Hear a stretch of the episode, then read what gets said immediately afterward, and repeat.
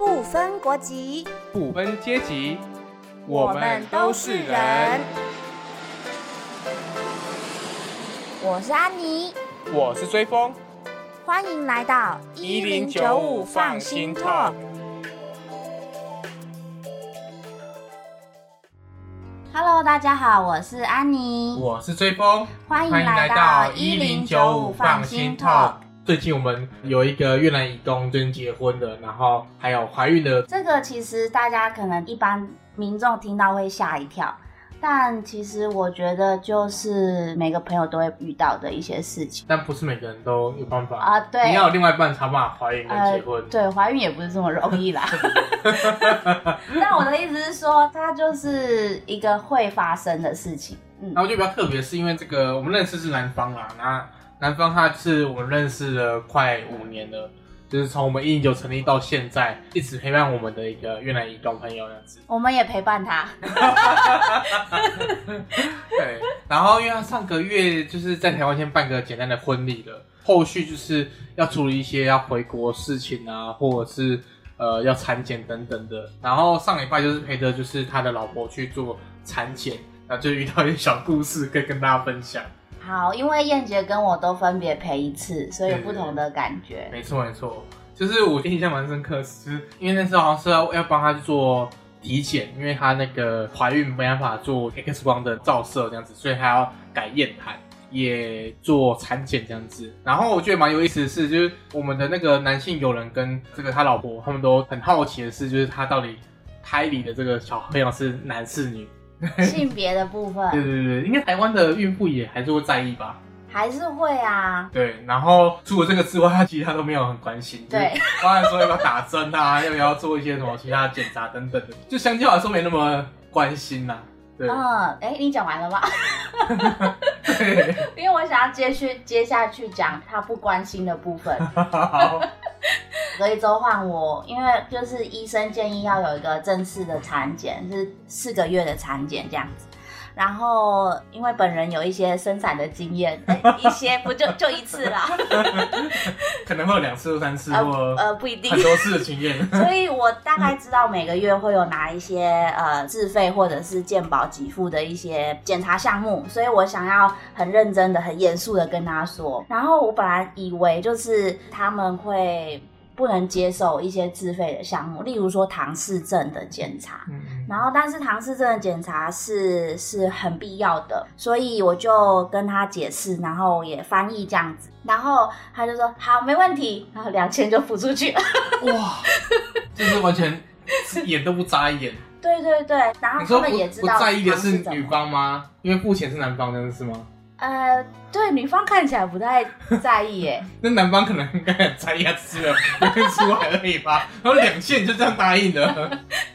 对，但是我觉得我我想要跟他们很认真的讲的重点就是说，跟他们解释到底哪一个月份会有哪一些检查是健保给付，哪一些是自费的。然后我觉得这些他们如果都能够理解，他们就能够自己做判断。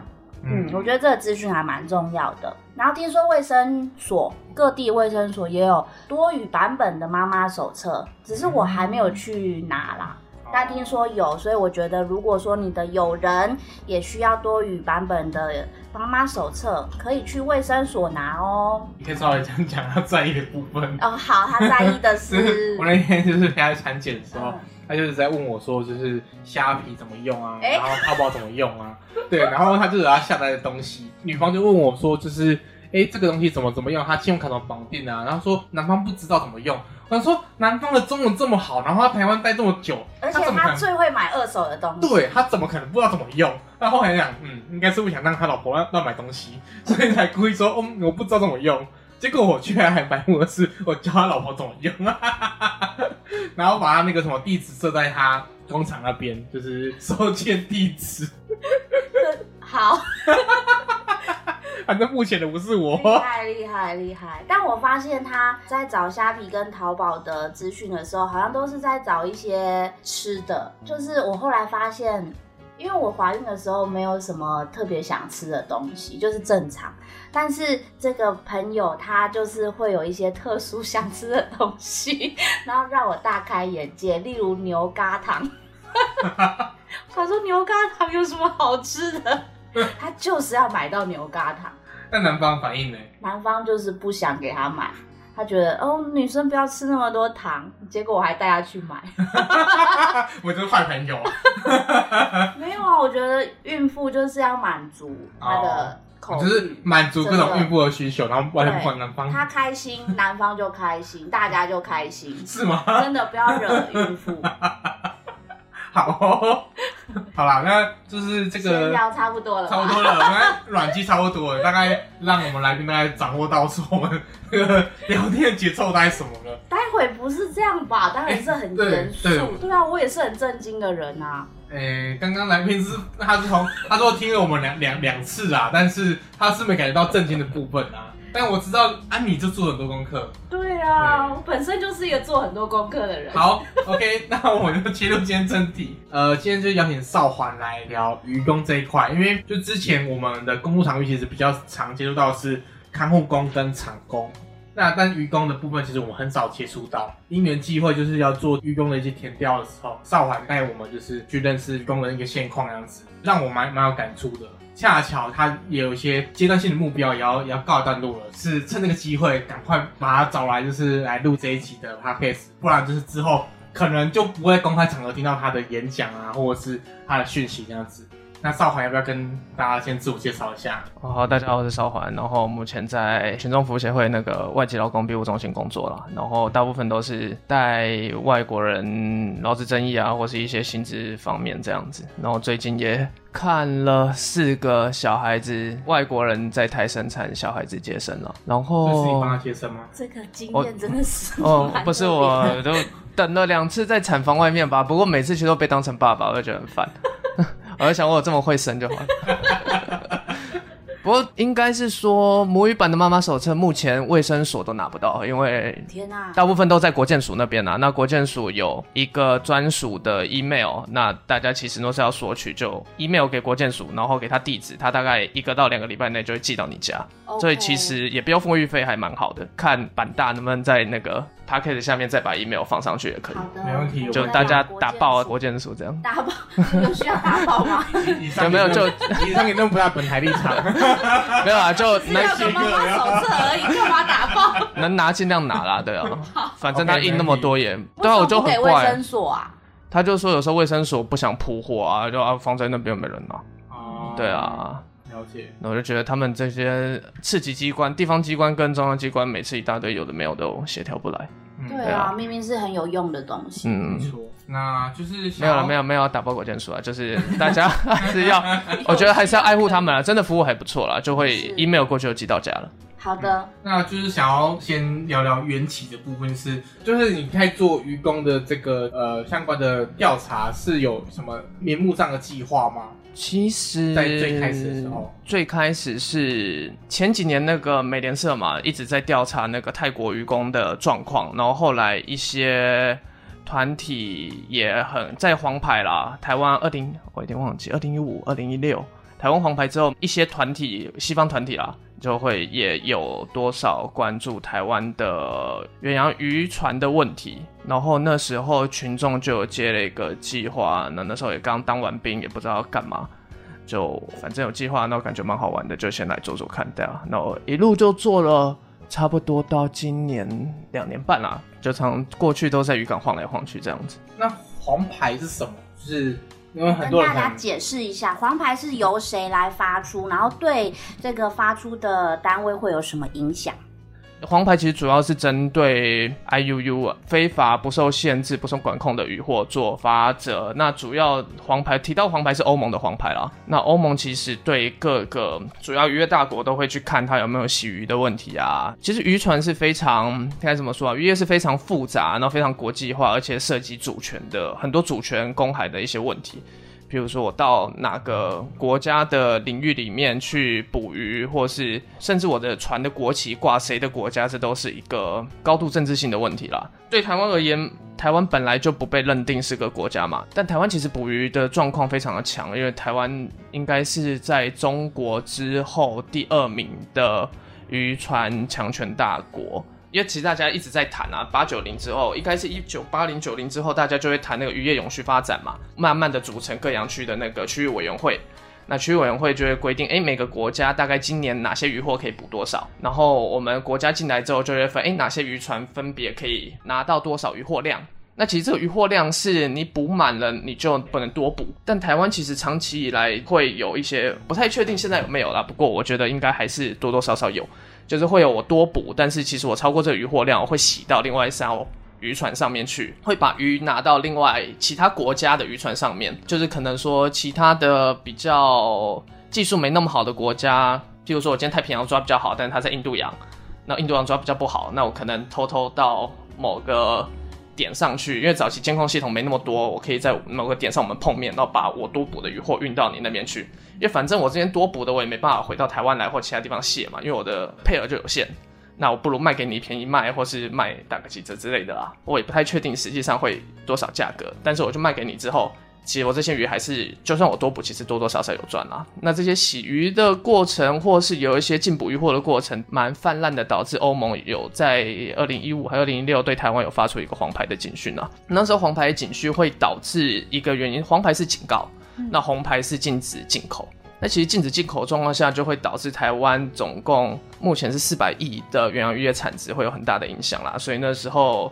行政院呐、农委会啊、约署，就是相关的单位都很重视这个警讯。那也在二零一七年开始有一个远洋渔业三法通过，那加重这些罚则，顺利让台湾脱离那个黄牌的危机啦。苏贞昌是说远洋渔业保住了啦，但这个保住是暂时的，还是我也不想说危言耸听，但是其实就是说暂时的保住，但其实还有很多的一些。I U U 以外的改革面啊，因为其实 I U U 并不是针对渔工人权，从头到尾都是针对渔获的状况。欧盟后来有跟台湾一些团体开会了，就是找台湾一些团体去询问，呃，有找群众协会啊，有找那个 G P 啊，绿色和平啊，也有找那个。渔工职业工会啦，李立华秘书长那边就去讨论，那其实慢慢的有偷渡一些渔工的状况进去，所以导致黄牌之后新一波的渔工的聘雇，本来没有法律标准的最低薪资调到四百五十块美金，所以大概是目前整个渔业改革到现在啦，有一点点起步的过程。所以听起来这个黄牌本来其实跟渔工的就是他的劳动权益其实本来没有关系的，就是但是后来因为他针对我们台湾做一个比较扩大的调查。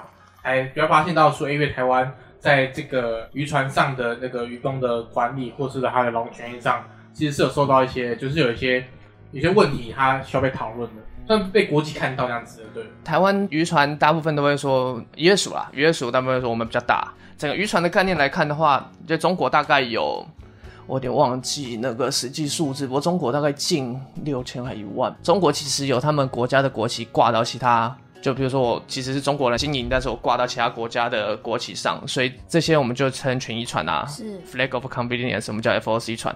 那中国其实连 FOC 船加起来总共一万六千到七千艘吧，台湾大概一千一百多艘，那我们算第二名。那接下来就是日韩，大概也是六七百艘的状况，所以其实台湾还蛮大国，而且其实中国的渔船大部分都不是很多啦，都在海上当民兵，我也不知道他们是不是真的有在捕鱼，我也不确定，也没有研究啦。到底中国有多少渔船真的是有在作业？我们其实台湾有分所谓的呃近海渔业跟远洋渔业嘛。那其实它在它的工种上或者是管理机关上其实不太一样。那就是邵总可以跟我们稍微讲一下，说就是目前我们大概台湾大概分两哪两种的评估方式，然后它的主管机关就是为什么会是不一样？我觉得台湾渔业该怎么说？早期一直是这样啦，就早期是。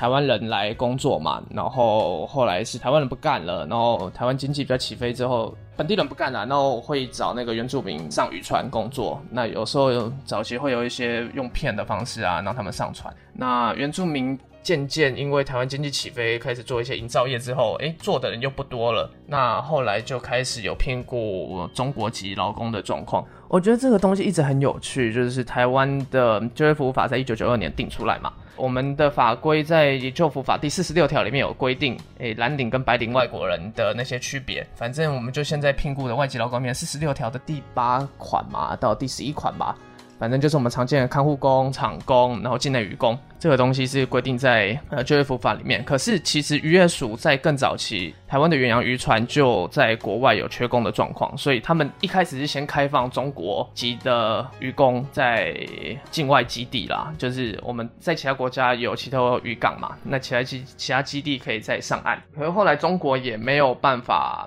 就中国之外，后来他们又觉得缺工的状况下，又慢慢在一九九一年又开放了其他国家的渔工可以做我们所谓的境外评估，因为他们其实从头到尾都没有进来台湾，然后他们的谈谈法是，我们境外雇佣、境外解雇，所以就没有那个最低薪资的，跟台湾的劳基劳动基准法最低薪资，其实到现在也没有啦。不过。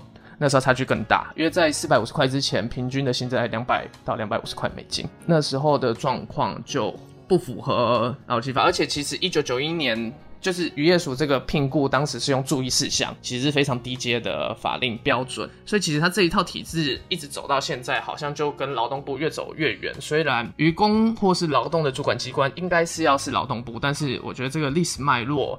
导致渔业署一直在管境外渔工的状况，那觉得渔业署一直想把这个东西切回劳动部啦。那渔业署不会这么说啊，但我说这个话我负责，就是渔业署不会说他们想切回劳动部，但是其实渔业署我看起来他们是想把这个东西切回劳动部，但是劳动部不接，因为劳动部觉得早期你都管这么久了，然后人家都在境外，那我台湾领土外面我又没有船，然后境外要涉及外交问题、政治问题。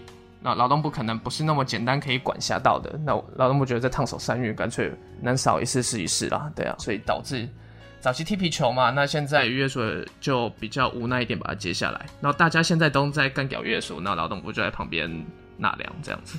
所以现在其实劳动部它没有直接的管理境外聘雇的渔工，但是处理申诉是可以处理的嘛？应该是说，我觉得这个也很有趣。在一期吧，一期的时候，我们曾经跟渔业署召集那个劳动部劳动力发展署啦，反正就劳法署现在管外国人的一个主管机关，那来开会。那那个时候劳法署就说不行，那个渔业署不能用一九五专线，就是境外渔工也不行，因为这是我们劳法署的前做的，我们劳法署前做的申诉专线啊。那渔业署若是你想让渔工打申诉专线，你自己做一个。那渔业署就会觉得，嗯，那你就我们境外雇佣也才多两万人啊，你国内七十万移工都可以用，我哪差这两万人可以打电话？对啊，啊，浪部就讲我们都都没给，然后后来反正后来有政委出来写，没有啦，没有，没有一点点兵就是快开没给呢，啊，就那个脸就很臭啊，劳动部每次出来就讲什么又提这一题，每次都提这一题，对啊，他脸就长这样。然后后后来是那个行政院的罗秉成罗政委啦，后来他就比较积极的有去协调这一题。那罗政委后来也就协调劳动部让境外渔工来用一九五专线的这个问题。那这个状况的话，慢慢也有很多渔工开始打一九五专线。其实渔业署自己也有一些申诉机制啦，就是他在港口找了一些 NGO 放一些申诉单。那申诉单你填写之后，渔业署收到，大概其实现在状况蛮好的，一到两周内申诉单就会处理掉。但一九五又是另外一个问题，是给你用了之后，我们又是一个跨部门的一个申诉管道嘛，所以我劳动部接到电话，我做好资料之后，我会进到渔业署，因为渔署是中央机关嘛，所以他一定到新给地方机关去调查，所以他会发文给高雄海洋局跟屏东县府的那个渔管所吧去调查。那中间这样来来回回。可能一个案件就要拖到一个月以上。那其实渔工很多是紧急案件呐，或是我被遣返呐，我遣返拿不到钱呐，干嘛的？那到时候又是跨国的调查，行政成本又很高。我觉得跨部门的整合一直到现在都还是个问题啦，就在一九五上面。不过渔业署自己想了办法用那些申诉单来做，但是申诉单这个部分就是我知道哪里有申诉单，所以我会过去嘛。但我不知道的话，我只知道一九五。那我打了又找不到 NGO 帮我发喽，因为我回国了，你一九五就再也联络不到我啦。对啊，所以这个一一直是我觉得是有点困难的状况了。你有之前就是帮忙处理过的的个案，可以来跟大家分享一下，比如说厂工跟雨工，他的这个路线到底会多么影响到这个呃工人的状况，就是跟用厂工来跟雨工来比的话。其实我觉得还是要讲，是我们应该这整集谈到渔工都是境外渔工啦。对对对，我们应该不太会谈得到境内渔工。虽然境内渔工其实也蛮惨的。但是，对了，我涉及还是境外的渔工的议题比较多。那长工哦，其实我后来看看台湾长工其实也不是多好，就相对比较好了。对啊，对啊都是相对的。相对了。那我前几天也在爬劳动部的那个网站的人数数据，我们电子加工业跟金属制造业，因为我们现在有四十万的制造业工人嘛，这两个产业占占占了二十万，哦，非常的半哦。对啊，电子制造业跟金属制加工业。所以其实非常的蛮可观的，对啊。其实看了一下蛮可怕的，就是他们预期的工人人数是八十万，所以我们现在只进了四十万。嗯，所以我觉得台湾好像势必只能成为义工大国了，就是还还是人数会一直继续往上涨啊。是那其实工厂的状况上来说，至少很多工作，我不敢说一些传产啦，但是至少有在苹果供应链里面，或是一些我们现在 E EICC 嘛，或是 RBA 大厂，企业责任，反反正就赶快把永达那集对就是。对对对对，如果赶快可可以听上一集这样这。边如果大家还是有点困惑的话，大家可以去听我们 EP 五的时候，我没错们会跟就是永达有聊到这一块，就是这个国际产业链导致说它的现场的这个功能，它也有开始提升，然后开始有比较去做一个评估的一个动作这样子。我觉得只是相对啦，那只是做给那些 查验厂看的。嗯，RBA 跟 EICC 吧，然后反正至少这些里面的工人是相对有保障的，相对啦，相对，我不也不敢说有绝对的保障，嗯，感觉都会有对应的那个对应的策略。或是我同一间工厂哪一条生产线是有接那些呃苹果产品啊，所以我这条生产线的工人待遇特别好。可是有些工人就在他隔壁调同一间公司，待遇就天差地别。啊，对，那其实大部分台湾的工人，我觉得加班其实很多。那其实我觉得移工加班这个东西一直都很惨，就是你就一直让我领最低薪资啊，我他妈不是喜欢加班，因为你就钱不够，所以我只好加班嘛。对啊，没有人爱加班。所以，所以比如说像愚公，他会有加班费吗？其实反方面来说，境外愚公是没有加班费，而且四百五十块是做好做满啊。那就没有调升的可能。也不会有休休假的，就是固定休假的可能。应该是说，讲实在话了，我就觉得也不是一直骂渔船主，但其实现在很少渔船主只给四百五啦。虽然四百五不高，但是大部分我看最近看契约都是常五百、五百五，嗯，蛮常看到的。四百五大概是一现在二十七块吧，一三五零零差不多左右，。然后如果是五百美金的话，一万五。可是其实现在最近台币的升值，其实对渔工蛮多影响，就是哎、我回来只能换换钱换的越来越少。对对。对啊，嗯。因为他是用美金来算嘛。没有了，就愚公开玩笑跟我讲说，那个买春怎么越来越贵，哦。就因为 台湾主要的法令是跟着 ILO C 一八八的条例去走，那其实七天休七七小时，大部分加班费的话，很少境外渔工拿得到，基本上没有啦，没有境外渔工拿得到。但是其实境外渔工若是第一年其实四百五嘛，那可能因为其实我遇到的是有渔船比较多啦，第一趟有去阿根廷嘛，就是像那个卢玉瑞卢导演那个水路，他们先去阿根廷捕鱿鱼，然后再到日本捕秋刀渔船，然后一趟回来可能会说，哎、你做的不错，我给你加五十块。那可能就是可能五百加到五百五之类的。那你用做的不错回来，诶，下一趟因为两年是一个契约嘛，那期满之后你都是想回国，那雇主觉得你不错，就说，诶，那六百五你留下来好不好？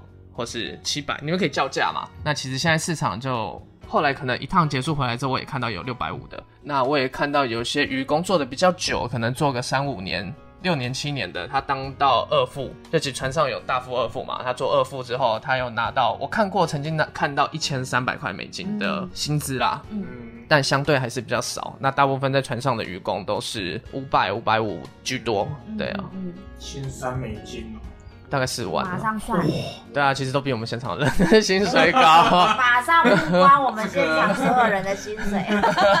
对，然后呃，我们六我们拉低拉低台湾平均。六对不起，我贵，我贵。一万六千二左右。哎，其实公到现在大概大家都没有缴过税哦。有啦，有税？哦，我去我去我去年还被退税。对啊。不过其实我觉得这个东西就是这样啦，就是它很脏，而且我们都叫它是四 D 产业嘛，就多加三 D 之外加一个 D 是 distance 嘛，就是离家远。我觉得移工本来就是一个很远，从不管越南、印尼、菲律宾、泰国、缅甸到台湾，但是远洋渔船其实是一个更远、离陆地更远的另外一个产业。这个远其实很辛苦，然后很无聊啦。其实反正就蓝蓝一片嘛，整天都天空蓝、海洋蓝，没事做就是蓝，整片的画面都没有变啦。就是我觉得那个那个无聊感，如果是我们在那种陆地上工作，或是你其实很难理解这个这个状况。那因为之前跟赵涵就去过渔船，它整体的船还是非常的窄，大家的可以住的就是可以躺空间，其实也没有很大，就是很小很小的宿舍，然后你的天花板就是你可能还垫个脚尖你就就装天花板那种距离，然后你要在那边待半年，就连我我自己去过，我都还是很难想象那个那个感觉到底是什么。我其实也很难讲哎，其实我。有几次遇到一些渔工，第一次遇到他就他就说，哎，他可能从德高来啊，印印尼德高到怎么办？直葛嘛，直葛，直葛来，然后就第一次上船，跟他讲说，哎，这一趟如何？他就说其实有点不太习惯，然后刚开始上来有晃晃的，海晃晃的感觉啦。然后他还做了一趟两趟之后，就又他又船又靠港了嘛，就又去跟他问，然后他就觉得其实就觉得好好像就这样。那船上他就一靠台湾之后，他就第一件事情就找网路嘛。然后开始离港之前就会载很多影片啊，然后可能会跟我讲说，问我说，哎，哪里可以买 SIM 卡啊？他想多载几部影集，然后船海上可以看。但，我觉得大概排解忧闷的方式就是这样吧，因为其实海上也很少有网络，不论台湾人跟外国人啦，那个网络的通讯都是比较。没那么方便的，唯一排解忧闷的方式就是看着那个小小四方格啊。我们可以稍微稍微消化一下这个部分，嗯，然后就是等一下我们再休息一下之后，下半段我们可以再聊一下聊一下在渔港那一块啊，或者说对附近产业链等等，可以介绍一下台湾几个少环它长期都在走跳的渔港，到底那边的生态如何？对，然后很很让平常的休闲娱乐啊，或者是都聊些什么。也许我们可以再多从这一块做切入，这样子。那我们就先休息一下。现在你收听的是一零九五放心 Talk，想听就来，不听就掰，畅谈每个人的酸甜苦辣，就来一零九五放心 Talk。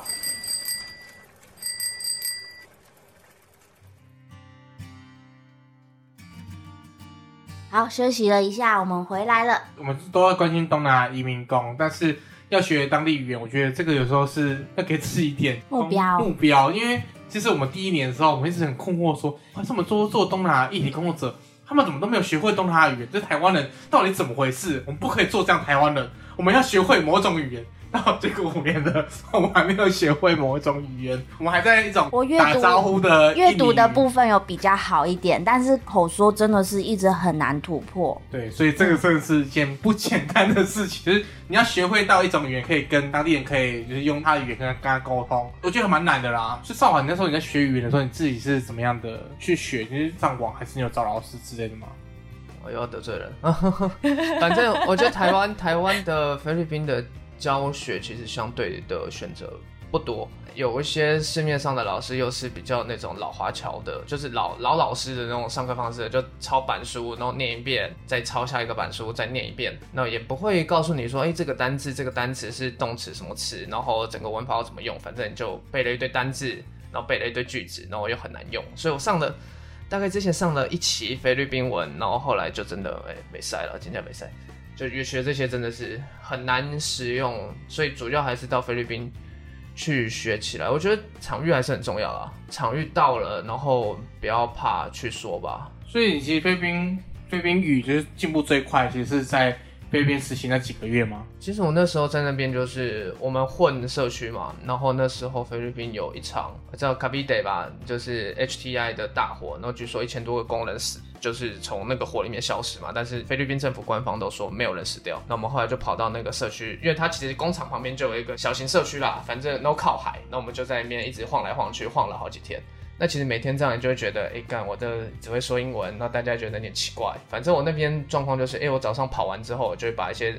他们大概聊什么内容，我会重点单字记下来，因为他们其实都有发一些传单嘛。那我就会把那些单字记下来，回家就一天背二十个啊，一天背三十个啊。然后隔天他们就在讲之后就发现，哦，昨天这个单词我背过。整个对话每一个字没有办法抓到，但是其实七成都理解他们在讲什么。嗯，就是都可以拼凑的出来。对啊，对啊。用单字单字这样拼凑出句子的意思。我没有办法理解，我就在用那些单字再问一次嘛。其实我的翻译非常的不精准啊，然后印尼文也是，就是会再问一次，哎，你刚刚讲了什么？那这个内容是你刚刚讲的吗？之类的，我就会 double check 或 triple。我觉得这很重要哎，嗯对，因为我们毕竟是一个想要了解真相的一个角色，对，所以我觉得这样子反复的问，不但是确认对方的真实的意思，然后也对我们的语言是有帮助的。是嗯，不过讲回来语言，我觉得渔港这个部分其实后来也对语言蛮有帮助诶，就是嗯其实不是菲律宾跟印尼文，其实是台语。其实我之前都不太说闽南话，闽南闽南话好，OK，我现在太政治正确了嘛。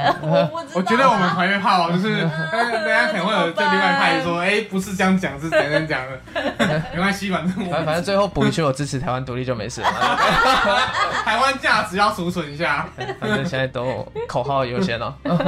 该怎么讲？呃，虽然我讲的台语非常的有腔调，其实我台语刚开始学，其实是在菲律宾的那个。华侨社区啦，就有在练，也也有在练，有练练台语。那其实我后来台语早期的腔就是嘿 Q 就是，然后就跟我一起华侨了。啊，台北人说我是高雄腔，高雄人说我是台北腔，然后台中人就说啊你是哪里来的？对啊，后来有人就说我是华侨腔，或是我有那个哦腔调比较怪。那其实我觉得后来混渔港有时候会遇到一些船主嘛，然后或者是或者晚上前镇渔港那边其实晚上是非常大的那个鱼市场，那就会跟大家闲聊聊一聊之后就会发现，哎、其实对台语蛮有帮助，而且你用中文去讲跟用台语去讲，它的反应完全是不一样。对啊，他会比较热心的去跟你介绍了。所以你讲到比较是在台籍的船员或台籍的船主的接触上会比较帮助吗？我熟有一些熟的不错的船主，但其实我还是很少遇到船主。那我们常常遇到都是爸爸桑啊，就是因为其实我很爸爸赏是什么？呃应该是说爸爸桑是主要是温台一起跟够准啊呀，哦，够准呢，还有够准啊，哦够准的那种远洋渔船比较大的，就需要这个雇雇船。因为其实有时候雇船的会怕渔工在船上打架捣乱啊，或是把一些船比较贵的东西拆下去卖掉嘛，或是反正他就顾着船呐、那有事情就赶快通报船公司，然后这些雇船的我们就会上去嘛，有时候他会问啊，你你上来要干嘛？你被冲下啊，都未来呀、但是他就会说啊，你为什么会说他们的语言啊？然后后来反正就会跟爸爸上面聊聊。其实我觉得爸爸上面是很可怜的一个职业啦，就是一天一千块，然后过了四小时。那其实早上有时候要帮渔工买早餐，那个状况是因为其实我们上次看到船都是好几艘并排嘛，对不对？嗯因为其实港就那么大，然后加上现在用简易的关系，其实有一区被割成简易区嘛，那另外一区其实就是船可以停靠的区。那其实一排都是七八艘，就现在啦，之前可能就四五艘。你跟爸爸上每个年纪都不小哎、来七早回。那我拿了早餐，就是我们一手拿提袋嘛，那另外一手要跨到一艘要一艘的渔船过去。有些爸爸常会叫渔工下来拿啦，那有些人就会自己拿上去。是那虽然有时候爸爸常会偷懒嘛，就是半夜就跑去喝酒吃饭，那也没有顾船。我觉得这大家的默契啦，船东也是睁一只眼闭一只眼啊，反正没出乱子就没事。那既然你最常接触到的是爸爸厂这样的角色，那你怎么去跟他讲你是你是谁？嗯，你的角色对，在就是你的定位是怎么样去定位自己？其实我讲实在话，我在渔港都很少说我是人权团体，或者是让丢公安。现在渔港最敏感的就是啊，你刚是 GP，阿是你刚是下面 EJF，对啊，就就最近两个比较大的那个，其中一个是外国 NGO，其中一个在台湾有募款，嗯我也不太会归类，把它归类外国 NGO 了。那你说绿色和平吗啊？嗯，渔港就对这两个组织非常的感冒了，嗯特别是绿色和平。该怎么说？我就会说我是那个，我其实长得还算年轻啊，我就说我行啊，我读高雄科大啊，我来做作业啊。那我或是我就说我读中山大学啊，我就随便变一个那个 渔业系老师的名字啊，胡老师叫我来的啊，一丢跟爱来垮、啊，台湾的骄傲在高雄啊。台湾的角，骄不错不错。等下等下补一句什么？高雄没有又老又穷，高雄是骄傲的城市。幸福城市啊，幸福城市、没有了，就是他就会跟你讲啊，你过去塔车哦，呃，塔下面啊，反正呢混到过去之后，他就会讲一些故事。我觉得每个人其实都有蛮多故事的啦。到底为什么来顾船？哎、其实我有个印象很深刻，就是船旁边渔港里面就有一处是一个。呃，无家者啦，不要看那些爸爸常常都喝酒，然后整天跟愚公那边抽干辣椒。愚公听不懂爸爸常讲什么，爸爸常听不懂愚公讲什么，每天就是干你娘啊，或是干啥小啊，不然就是日文的塞口啊、塞腿啊，愚公遇到爸爸常喝酒的傻逼鼠啊、被推起来啊，冲下回。但其实这些爸爸常整天面抽干辣椒，或是讲一些不入流的话，那他们聚在一起很多时候都是拔掉啦。反正就是黄赌毒嘛，聊女人，讲赌博的事情嘛。但他其实很多爸爸厂蛮有趣的是，他们会买便当嘛。那个时候渔工刚发薪水，他们就不吃那种台湾。臭臭的便当，有时候会哎给那些无家者，对啊，就给一个给两个。那其实无家者也不太会说谢谢或干嘛，反正他们就默契有道。所以就是一个平衡哈，就是他们在那边的一个平衡。我觉得大家都是多少赚钱啦，然后爸爸厂也不是对愚公都很坏，而其实很多爸爸厂就是跟愚公，其实晚的时候他们就喝酒啊、唱歌啊，大家很容易把那些扯成是国籍问题，但其实最终还是阶级问题。爸爸厂就会说刚几千扣啊。那那些渔工做五百块的工艺就可怜了，但是他回家都 keep 多出啊，哎呀，耍水波啊，然后他就说啊，我在这边雇，我领的比他多，但我在台湾一天一千块，船有靠岸我才有领啊，没看我又没有领，二十四小时睡在这，我就一张那个刑居床躺在床上，我比他们好过吗？我其实后来越看越觉得我好难去直接指控是啊，你们渔船组就是烂，你们渔船组就是剥削，你们就是嘴脸难看。我其实后来不太会去用这样子的方式去。当然，有些船主真的很烂，但是我不太会用整个这样的方式去指控整个产业吧。嗯，应该是说渔船主建造一艘船，当然他会有贷款，他会有压力。渔工的薪资其实是占非常后面的，因为其实一艘船的渔工的薪资占不到十趴到十五趴吧。但其实渔船是，或者是整个渔捞产业是高度国际化的。那我今天都是寄到斐济。那我整个渔船公司是不是要去调度？哎，我飞机几号进港？那其实渔船组，我的鱼捕起来之后，我也不是马上卖钱啊。那我也要先冰在冻库里面嘛。那冰在冻库里面，可能隔个半年呐，或者是一年呐，我的渔货才卖得出去。那中间转手那个又是一些运费，对，一层一层的那些复杂的状况，或是一层一层的分工，我觉得最终受害的才是渔工啦。反正就一层一层的转发嘛，就上面有我们最终消费者。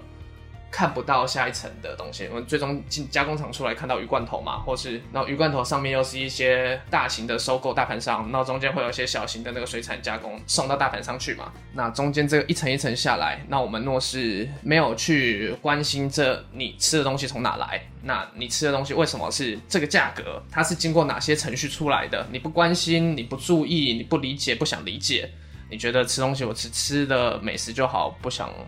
体会，那最终就是转嫁到这些最底层的人身上了。没错，我觉得你如果是不去看清楚这样的一个系统，如果是西方这些大罐头厂，或者是西方这些人对台湾做要求的同时，他们的民众没有去反投对他们的制造商有这样的需求，或是制造商没有办法提供更高的利润给这些我们下游这些抓鱼的国家，那其实大家就铤而走险啊。那我就是今天抓到，那我就给钱啊，反正。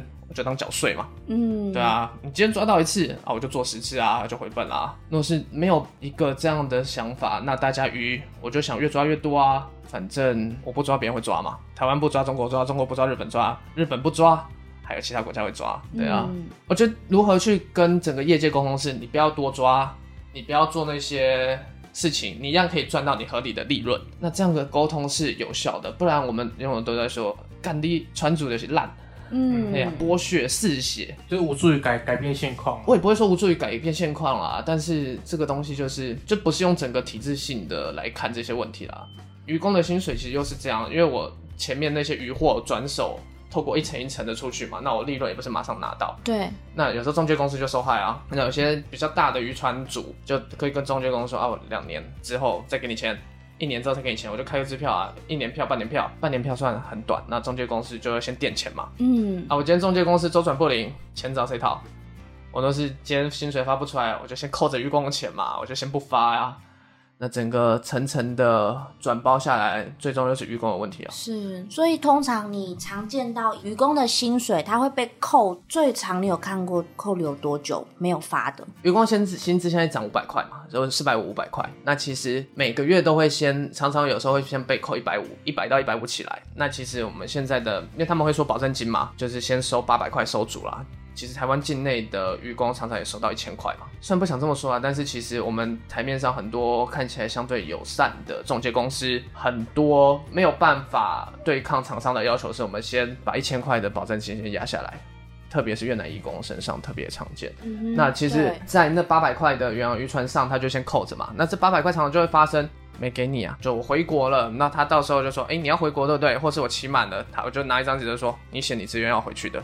不是我叫你回去的。看这一写就不得了了，八百块绝对还不了你，因为嗯是你要回去的啊，我没逼你啊，保证金本来就要扣啊，我本来就是机票我要出掉啊。我觉得那些离离扣扣是愚公就会啊，我觉得每我其实脾气很差，但其实每次愚公签了之后跟我讲，我就说干你干嘛签这个东西啊？你签我到底怎么帮？对啊，那有时候就会凹嘛，有时候凹渔船主就说，那现在法令是没有办法有那个保证金嘛，那渔船主说，哎、唔赶快代志啊，迄是是印尼的中介公司处理的啊，唔是我提啊。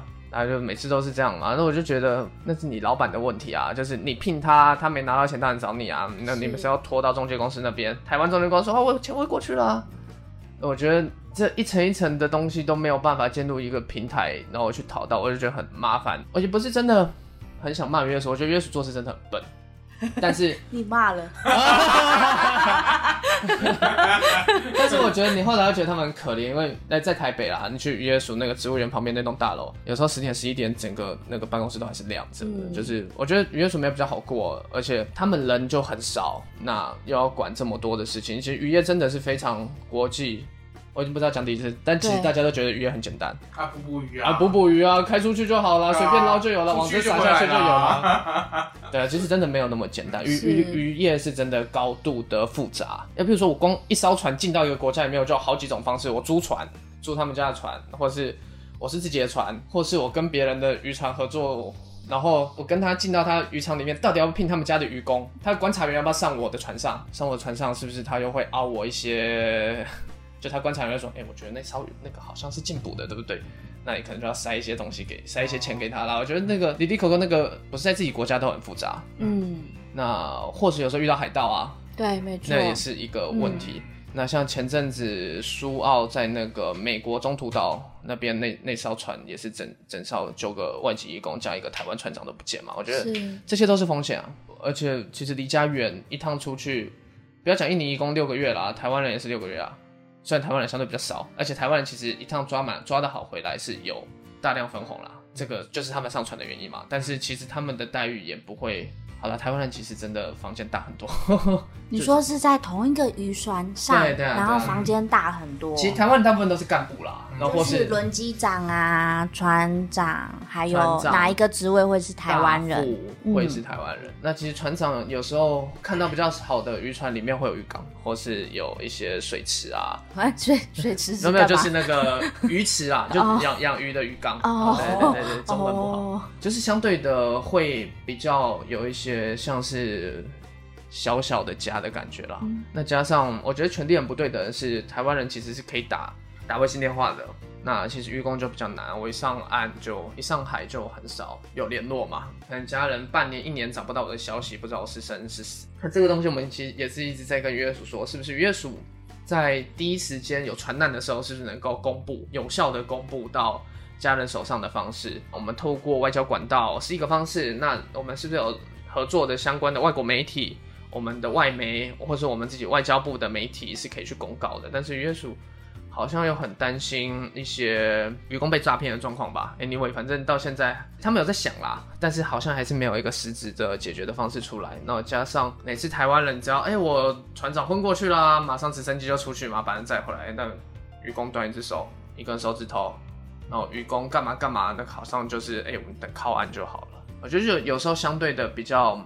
台湾人命好像真的比较贵一样，好像，但其实，对，有时候看到就会觉得蛮不平等的啦。然后其实后来想想，刚刚有说比较印象深刻的案子，其实我还是想到一个案子，就是有一个渔工，其实前阵子在东港的某一艘小钓船上工作，船主，我觉得他上次每次讲都会干掉一次，就是那个船主全家都是基督徒，嗯然后船也是一个圣经的插怀，反正他插怀号，主插号、哦插怀号，对对对，反正他家有快十艘渔船吧。嗯，那结果渔工就大拇指被前面吧，大概到指甲那边被截断，嗯，他就说啊，这自己操作不小心啊，我就赶着帮你抓鱼耶。他就对啊，然后被夹，其实是被鱼直接上来被打断了、被鱼直接压断，因为鱼其实蛮重。然后后来那渔工就讲说，是不是可以赔多一点点啊？最终还是四五万块就结束。我我承认是我的疏失啦，对，这其实我没有讨到更多，我觉得这这个案子我处理很很差，但是没有法条啊。因为其实就算渔业署现在有讲，渔船渔工出去要有保险、生命险嘛，至少一百万，所以只有死掉可以拿一百万嘛。但是我断一只手指头，很抱歉没有，断两根都不符合吗？可能要断一只手吧。对啊，我就想。为什么差这么多？我们在境内劳保断一根手指头就可以领十个月、十一个月的薪资。对，劳动力损失。对啊，那个评估也很少评估啊。反正弄了之后，我到底要不要再回来台湾？好像也不用再。那台湾有一堆问题，我就先送回国好了。要绕回来台湾之前，哎，新加坡先放，或者香港先放，让他回国之类的。他回去之后，他也是因为他住吉勒蹦吧，嗯，西爪哇。对啊，他也是在那边，也是常常。我觉得其实哦，这个案子也很难联络，因为他家里还是需要经济嘛。他每天还是出去捕鱼，因为他就本来就是渔工。那我就问他，就说：“啊，你手不会痛哦？你为什么每天要捕？”他就说：“没钱呢，怎么办？”我要想到这个案子，就觉得，哎，是不是我那时候可以多做一点什么，或是我找一些其他国际压力，是不是多讨一些钱？其实大家都很很喜欢靠背小船嘛。那其实我觉得有时候小船相对没有那么的阶级森严啦，因为一艘船就是十几二十个人嘛。那我们上次每次去看那些鱿鱼船，都是七八十个人。这些船虽然待遇好，而且有够大的厕所可以洗澡。然后房间也都还不错，但是他们公司就是有一次遇到一艘渔船，就是眼睛它因为鱿鱼船嘛，它有个小点有钩子嘛，钩上来眼睛被勾勾到，哎，整个那个瞳孔那时候看是白色，就基本上他是说视力基本上看不到。然后后来我就有报渔业署，请他们就是这个人没有开刀之前不准让他离境。然后中介公司也跑来跟我干屌啊，而且讲说，哎，看这。把就瞪起来才提四十万嘞，你即马玻璃器啊，所以一开刀你都提不掉嘞。他就说你的正义到底是为谁在想？我就想，干那个明明就应该让他开刀。哎，台湾的医术相对比印尼还好一些。对啊，回去拿得到钱，可是哦，他才几岁，图这四十万是啊，干嘛？那我也问怎么办？我也问他说，我不知道，我也没有跟他 double check 啊。就是后来呃，他就说他希望在台湾治疗，但是后来我帮他报了之后，他去开刀了。那听说医生有说回到零点一、零点二的视力。其实我拿掉眼镜也是零点一、零点二的视力了，我就觉得嗯好了，好像相对看得到一点东西。嗯，就是至少把我的那种想法是，大船好像比较制度，那大船比较有钱，那不会有漠视渔工发生这样的状况。其实我觉得他们是更没差的，就反正我船大，那你也不一定发现啊，更能够把事情压下来，压压下来啊。是啊，有时候我们就会看说，哎，船好小，你这些小船可能一百吨啊，就是对渔工都水很差，对渔工都很烂啊？那其实有时候觉得，哎，他们好像有时候相对感情会好一些些啦，相对啦。那有时候大船就觉得，哎，很有制度啊，福利好，待遇好，睡得好啊。但是有时候那些比较优微的事情就不一定会被发现了，嗯，更容易被压下来。那我觉得我们刚刚在谈一些性别，那我觉得渔船更容易发生一些就是霸凌吧，有些比较阴柔气质的男性在船上被迫吹喇叭，或是被迫。被刚讲，我也没听过啊，但是我觉得哦，好像也很难处理，因为你在靠岸上，他就自己找地方躲起来嘛，或是比较会避免自己发生这样的事情。可是，一旦在出港，就会很难发生。哎，这个比较很阳刚的产业，好像就女性也上不了船，对啊，就好像也对那些性别弱势，好像也没有一个比较好的工作空间了。对，的确。也很难谈到保障，保障对啊。那我觉得差不多到尾声，我们刚刚安妮有想说有想要问说，就是愚公他们在上岗靠岸之后啊，对，其实你你也是靠岸之后才会看到他们跟他们相处嘛。那你从一开始呃还跟他们不是很熟的情况，到后来可能可能慢慢混熟，你大概怎么混熟的过程，然后参与过他们什么比较特别的休闲活动呢？特特别的特别哦。我们刚刚前半段好像有部分好像没还没聊到。其实我很坦白说，其实我做义工到现在，或是做义工啦，到现在好像也很难。我必须承认是自己的。某方面的缺陷或是干嘛，就好像没有很特别，就是诶保持非常多的友谊，然后一直关心他干嘛。那其实我非常的是 case by case 的，就是我这个 case 结束了，哦你没事了，那你去玩吧，那我就找下一个 case 来，就保持一定的距离，对对，保持一定距离，我也不会特别的说啊，就是对啊，我很少去参加人家生日会啊，或者是干嘛的。我觉得是我的不知道哎，我怎么都说是公务员嘛，打卡下班啊，就是我下班之后，我想保留自己跟台湾人互动的状况，因为平时都是跟义工互动，然后或是周日我偶尔跑跑台北车站去，然后有遇到就遇到，没遇到就没遇到。那有些人特别好，可能九九月一次，三个月、四个月约一次，我们吃个饭之类的。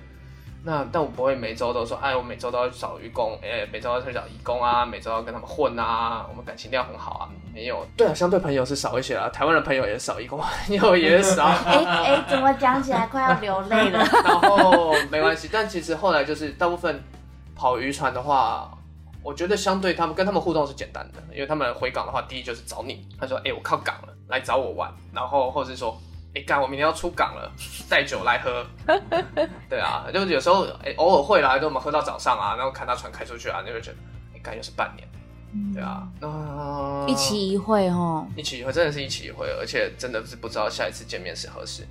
有有认识最最久的的情况大概大概是多久？一年一年半吧，一年半。对啊，就所以是他就是出去三次吗？还是啊，就出去然后靠岸，出去靠岸，的啊，三次。那个愚公他的大概是什么样的一个？就为什么你跟你会认识要的过程保持这么，多嗯，的联系这样子？其实也没有啊，就是喝酒，就是一个酒友关系酒，有关系啦。反正我在大相对的单纯，纯呐。单纯，哎单纯吗相对了。哎那我们我们这一集用了很多相对哦。是跟谁相对呢？呃，其实我们晃我晃渔船啦，我就是我的印尼文相对没有那么好。那我听得懂七成，但我讲出来可能我的想法出来可能我听得懂啦，但是我讲又没讲那么顺，我单词量又很少，所以我讲又又绕圈圈绕很久，所以我大部分就会是找些带烟呐，印尼烟嘛，然后买了一包两包上去，大家分着抽啊，然后就问你到底工作状况怎么样啊，然后抓的如何啊，就会我早期会很想挖那些，哎、到底这渔船到底有没有问题，然后很少比较少去 focus 在他们生活的状况上了。不过后来近期啦，我觉得很晚期才慢慢发现到，干其实生活状况比起那些更也很重要，对，对啊，所以就会花很多时间，是我们去小吃小吃店、热炒店旁边，就是哎、拿个保利达出来喝，喝个三四个小时，然后打屁聊天，然后他就分享他的小孩、他的妻子这样子。其实高雄火车站我们常看到有一些夜店嘛，那其实有时候印尼的夜店会很多都是渔工在管顾，那那些夜店里面我其实去过两次。但其实那些消费金额都蛮不便宜，嗯就是一罐啤酒都两百，在天哪外啤酒一一瓶啊一瓶，哦，然后一罐就是玻璃的吗？台啤啊，嗯，或是台啤这种一小罐，我们在外面买三十五嘛，对。对，他们卖七八十啊，什么啦？很贵。哎然后呦，，但是其实我去的那一间，我老板是一个新住民，那大家知道哪一间，然 后没有，他就就是我觉得这些印尼店其实都是暗藏，到底这样讲吧，有些就是有些会暗藏春色啦，或是有一些会找一些比较工作相对弹性的看护去，就是服务。服务我是没看到啦，但是就是会哎、我们一起喝喝酒啊，啊，然后一起 happy，happy 啊，唱歌啊，陪伴，然后一起跳舞啊。嗯然后愚公，你就会有时候看到有些人就是有时候愚公没有，可能长得不是那些那些看护的菜吧，可能那些愚公就会一直想把那些，因为我不确定因为其实印尼的文化我非常的没有没有非常的了解，嗯。但他就会把一千块进去换成一百块很多小钞嘛，嗯那他就想一百块只是想塞到看护的胸部里面去，嗯。那可能那看护就一直排斥啊，嗯或者一直抱他啊，那干嘛？我就觉得这些就是会，你就会看到是，诶，他好像那个看护好像是来，或我我也不确定他到底是不是看护，或是他是嘎布，或是他是失联的，或是他的状况，但是他就会有一次看到就是，诶，他其实是看护，嗯那他就来，然后。愚公就会一直贴着他屁股跳舞啊，那其实跳了一整个晚上，愚公也蛮开心的，虽然没有发生其他更多的事情，嗯我也不确定到底是不是当天我在抚慰到，家会有抚慰到。我觉得嗯有时候买的又好像不是真的是想要幸福，好像又是想要一种陪伴的感觉吧。对就这边至少花钱我买得到一种陪伴了。那其实那个账单其实蛮可怕的，就是一一个晚上，他我就想他们月薪四百五十块，大部分是四百块会回家啦，或者回到中介公司那边，所以我们大部分渔工拿到的钱都是五十块美金。嗯那五十块美金是我是零用金嘛，所以我靠岸一次会给你六个月的，就譬如说六五三十，说我这一趟去阿根廷，然后再回到台湾，总共会有三百块美金。对，那有时候你跟船主谈说，哎、五十块我觉得在台湾花太少，能不能给我扣七十五块，或是一百块先发给我？对啊，就八八千八千多块台币，八千多块台币啦，靠港也不会发太多啦，因为其实其实大家上船都不会带太多钱啦，因为很多手札，嗯而且其实大家都是从相对贫穷的地方来。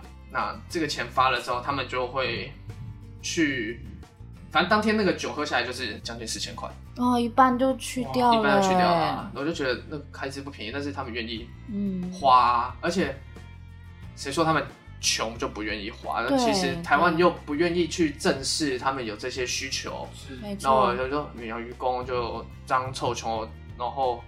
但其实我觉得他们花费花起来其实是，若是有一个特别的管道可以降低他们的花费，那你真的也未必需要提供性服务了。我觉得嗯有一些排解舒缓的管道，那他们也未必真的每次都要用那种慈善的方式是，哎、我捐给你呀、是我给你服务啊。我觉得相对的是，哎、他可以买到一些用用买的方式来提供一些他的休闲娱乐，那相对他也不会有那么的比较没有那么低一阶的感觉啦。对，被弱势化被弱势化的感觉，是这是为什么我们的渔港最后都变成这样，就是渔工好穷，我们要给衣服，他们买不起；嗯。渔工好可怜，我们要发毛巾，我们要发盥洗设备给他们。但其实他们干渔船是高度专业化的工作，哎，嗯，他们只是来台湾，所以领的差差一点而已，根本没有一个台湾年轻人可以在渔船上待超过一个月。嗯，是那这么高度专业化的工作，你为什么要把它当这么可怜的东西？而且他其实有点薪水，那就算是远洋渔工，他每次靠岸也有拿得到一点点钱。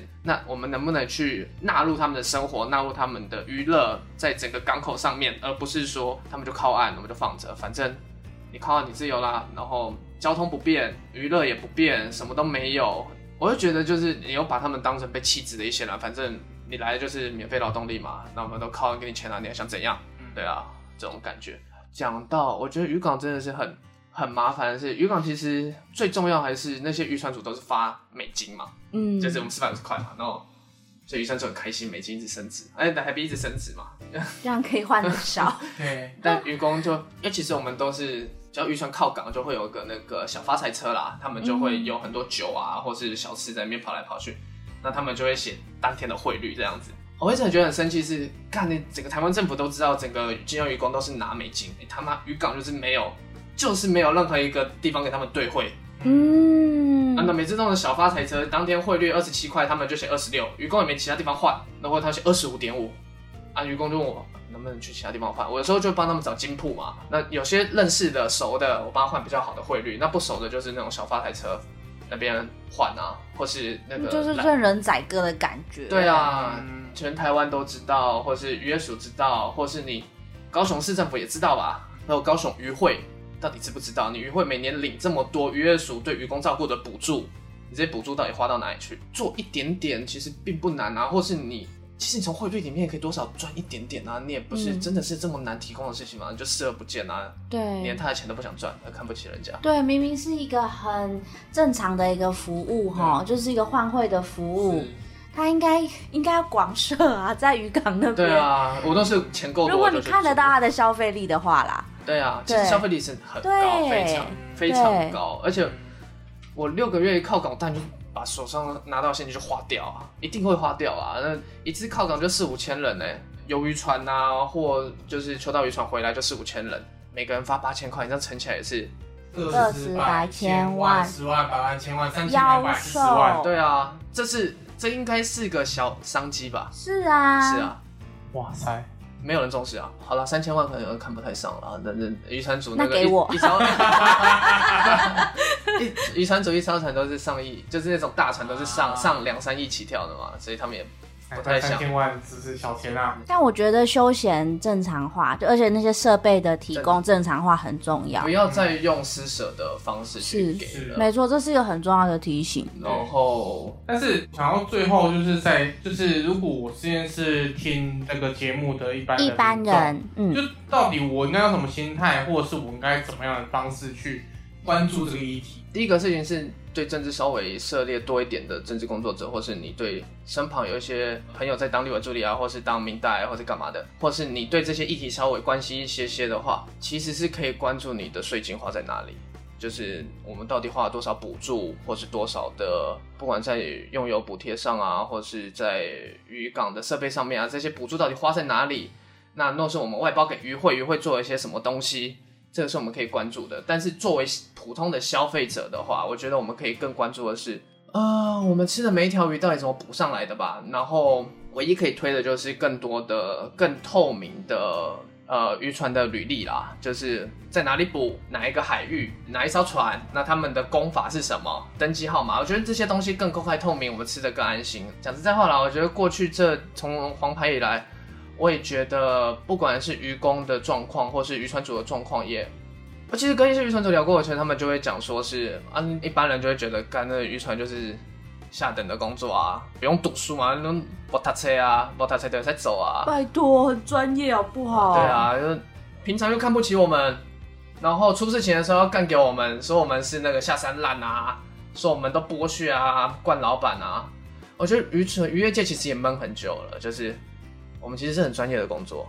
我觉得他们不要再说没赚钱，他们是有赚钱的啦，但是要承认自己要承呃赚钱。要，我觉得赔你就讲赔，有赚钱都不会说。我觉得这个渔业界才会健康，是当他的需求被重视的时候，也会去知道，哎、其实我是一个有人在看的产业，对啊，嗯相对的感觉会好一些。那说不定我们更多关注渔工的时候，他的反感也不会那么大，是干你拢看我够狼，我台湾人都免狗啊，哎呀、也也尴尬的有很不平衡啦。而且不是想对任何渔船主说话，但其实我觉得渔工很重要，然后整个产业其实对台湾也很重要，或是其实是蛮喜欢渔港的，是整个渔港的渔村生态也是台湾文化的一部分。我们如何在默默改革的过程中，去可以让它达成平衡吧，然后让渔工的权益可以变得更好，那这个产业可以一代一代的转下去，嗯就是永续永续啦，嗯不要再贪图眼前的利益之类的。是是是啊，就是我觉得像少华平常的形象，就是给我的感觉 就是要打卡这整个世界。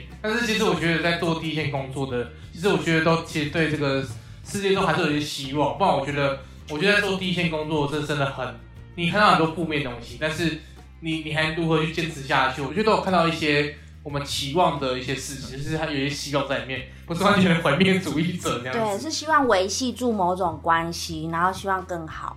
钱还是很重要啦。对对，钱还是很重要，没错没错。对，我嗯，们要就是就是，我们不是说爱情，是让大家觉得说，哦对啊哦自己的劳动价值也是需要重视好有勇气可以做这件事情哦。呃，你下公该领薪水哦。对，No, 但我们也是要领钱的哦。对，钱还是很重要的哦，我们自己劳动权益我们自己要顾哦。没错，嗯，好，那我们今天就到非常谢，谢少环，特地南下来台中。真的没有在中部，他就说南下要被干掉，说 台北以南都是南部。哎啊，不是吗？哎，那个以上言论仅代表安妮安妮立场，我。爱台中，我爱台中，台中价值。这个嘉义人，